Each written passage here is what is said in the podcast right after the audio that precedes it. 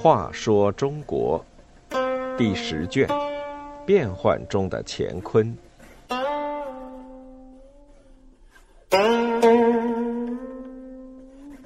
六十五，官兵如强盗。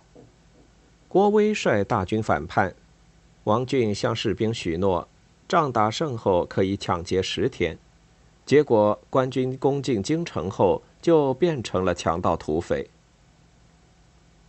后汉乾佑三年（公元950年），风云突变，影帝刘承佑在宫里砍杀权臣杨兵、史弘肇和王章。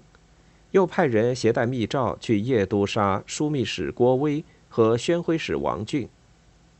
不料密诏落到郭威手中，郭威属下有个叫魏仁溥的，便怂恿郭威反叛，并且出主意要郭威藏起真的诏书，炮制一份假诏书，内容就说命令郭威诛杀众将，以此激怒众人一同反叛。郭威听信照办。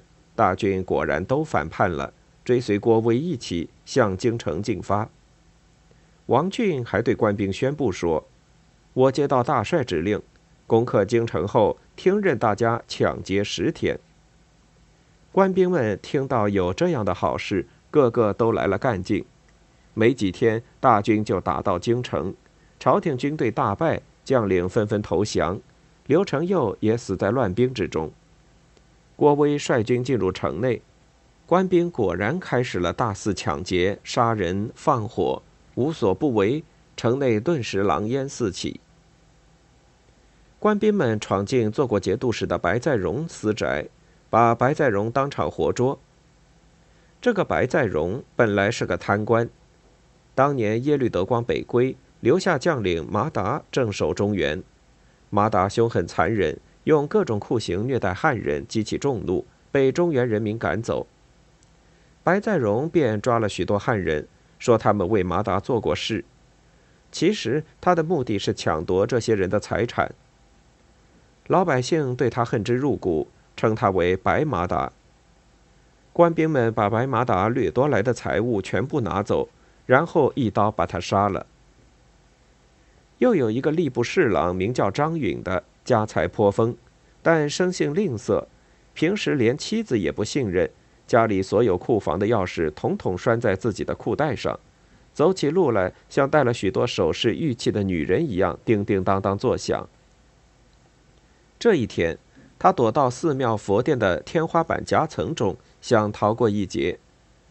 官兵们听到风声，赶来庙里搜查，夹层里躲了太多人。薄薄的天花板承受不住，竟轰隆一声塌了下来。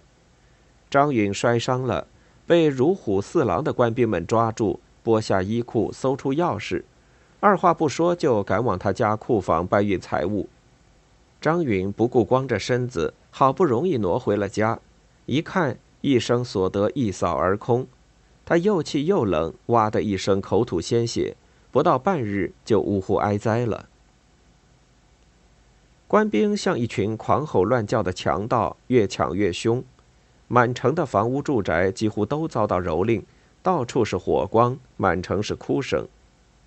有一个名叫赵凤的大将军实在看不过去，挺身而出说：“郭大帅进入京城，为的是肃清帝王身边的邪恶小人，安定国家，安抚百姓。现在这样，简直就是土匪强盗，哪里是大帅的本意？”他携带弓箭，带着几个随从，搬张凳子在巷口上一坐。凡有抢劫的官兵前来，他便发箭猛射。他住的那个街区因此得到了保全。抢到第二天，连郭威手下的将领也觉得太不像话了。有人便对郭威说：“要是再不制止，到晚上京师就只剩一座空城了。”郭威这才下令禁止抢劫。又命各将领约束自己的部下，分片巡视全城。再有擅自抢劫的，立即斩首。有些士兵认为，离先前王俊许诺的十天期限还早，因此照抢不误。郭威立即下令把这些亡命之徒斩首示众。这样才算把乱哄哄的局面稳定了下来。但偌大一座京城已是满目疮痍。五代十国兵变频繁，骄兵悍将趁机抢劫杀人，十分寻常。